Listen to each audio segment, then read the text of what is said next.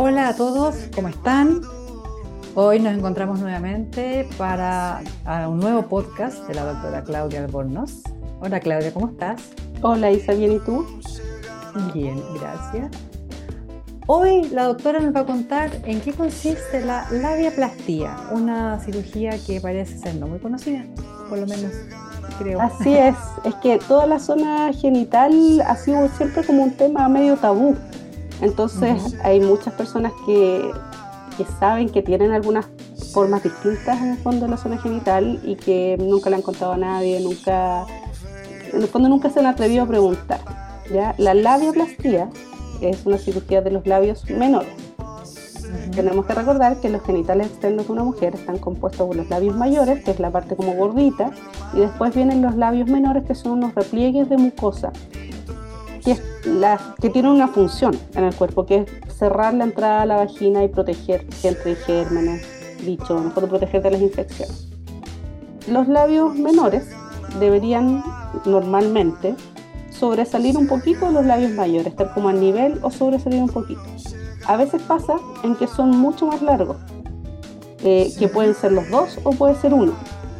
Y eso produce problemas que no solamente es que se vea raro, sino que produce problemas porque se te engancha en la ropa, eh, no sé, pues incómodo si tú usas ropa ajustada para, no sé, pues, hacer yoga, por ejemplo, se nota una cosa rara como una protuberancia. Eh, a veces cuando son muy grandes se va produciendo una inflamación crónica de, las, de esa zona de la mucosa y se forman como verdaderas como callosidades en los labios menores que se ve por supuesto no muy bonito. Eh, y eso también produce mucho como complejo en las mujeres cuando están como en, su intimidad sexual. Entonces la labioplastía lo que busca es corregir la forma de los labios menores para que tengan eh, una apariencia más simétrica y menos protuyente de los genitales externos. Ahora, eh, de acuerdo a lo que tú explicas, ¿esto es más que nada eh, una cirugía estética? ¿O tiene que ver, y porque por un tema de comodidad, entendemos el tema de la ropa, del roce y todo, pero tiene que ver también, por ejemplo, con la vida sexual o, no afectan la satisfacción sexual, digamos? ¿Es distinto? ¿Solo Mira, Es las dos cosas en realidad, porque estéticamente no se ve muy bonito cuando son protuyentes los labios menores pero además tiene un, eh, desde el punto de vista, como te decía, desde el punto de vista funcional, te produce problemas para hacer deporte, con la ropa, a veces se enganchan, a veces las relaciones sexuales como que tienen como que acomodarse en el fondo para, que, para poder tener penetración porque como que el labio menor se mete en el camino.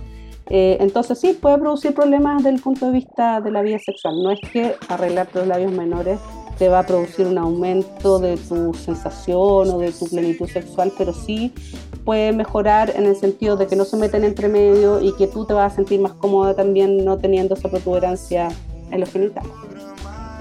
Perfecto. ¿Y en qué consiste en sí la cirugía? ¿Se corta? ¿Se, se dobla? ¿Qué, qué, qué, se hace con la cirugía? Sí, se cortan, se cortan, pero no se corta todo. Eso es súper importante porque a veces lo cortan, en el fondo a veces lo hacen personas que no saben mucho y cortan mucho y eso produce como una mutilación y se ve peor que lo que tenían antes.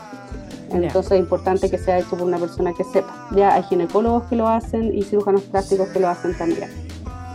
Eh, y lo que hace, hay diferentes técnicas, pero básicamente lo que uno hace es sacar el tejido en exceso. Es importante que queden las cicatrices lo más escondidas posible.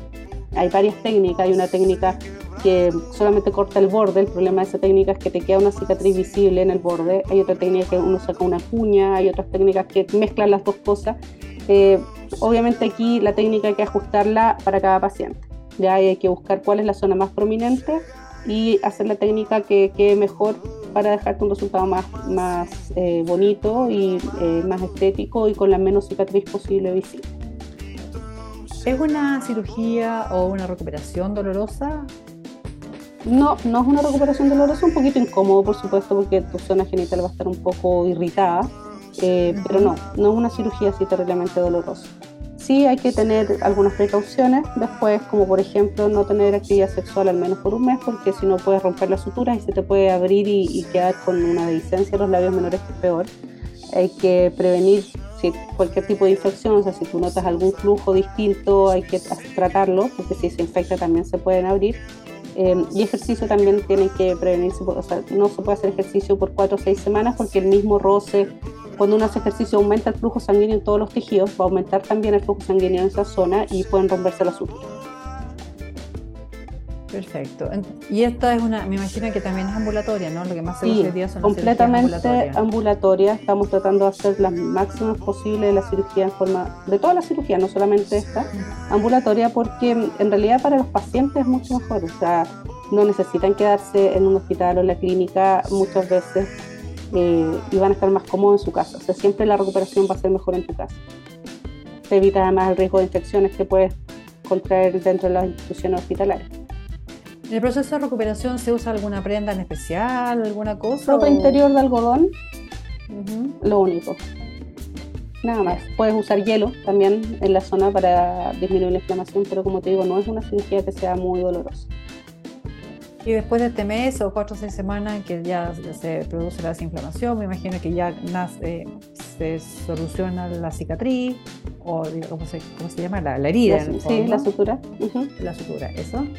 Eh, después de cuatro o seis semanas ya vas a tu vida normal y estás listo. Sí, obviamente como en todas las cirugías, acuérdate que los resultados siempre se ven un poco más alejados, entre unos tres, seis meses, los resultados definitivos, pero ya tú vas a notar una diferencia inmediatamente. Una cosa importante es que en esta cirugía no se dejan puntos que haya que sacar, porque imagínate el dolor de sacar puntos en la zona y en una zona tan sensible, son puntos que se caen solos después.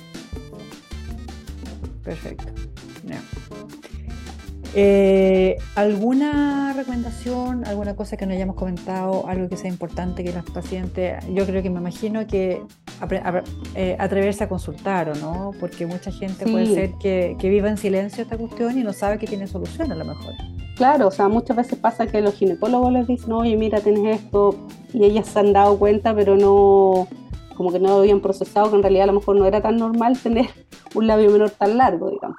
Eh, si tienes alguna duda hay que consultar y ver si es que hay solución para, para, tu problema, porque si a ti en realidad tienes los labios menores largos y no te molesta, no tienes necesidad de hacerte nada, pero si hay algo que te molesta, tanto desde el punto de vista físico como eh, estético, en el fondo que, te esté produciendo algún tipo de complejo, ahí mejor consultar porque son cirugías que son relativamente sencillas, en el fondo que puede eh, tener una buena recuperación, entonces ¿para qué estar constantemente con una molestia que puede tener solución?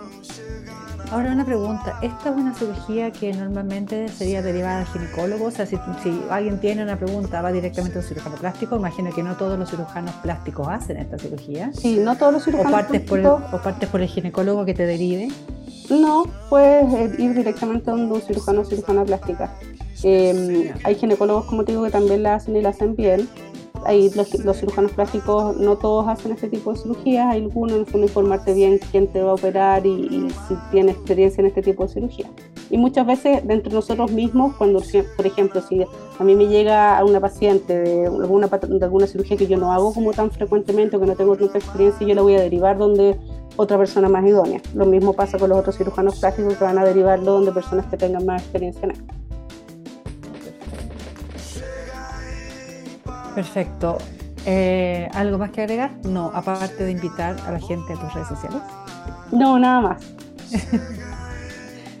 bueno, como comentábamos, eh, la doctora Claudia Bornos tiene sus redes sociales, Facebook e Instagram. Eh, es doctora Claudia Bornos, doctora escrito completo, como dices tú y tu página web www.doctoraclaudiabornos.cl. Ahí hay harta información para quienes quieren informarse y que están tomando esta decisión de hacerse algo, ¿no? Ahí tienen harta información.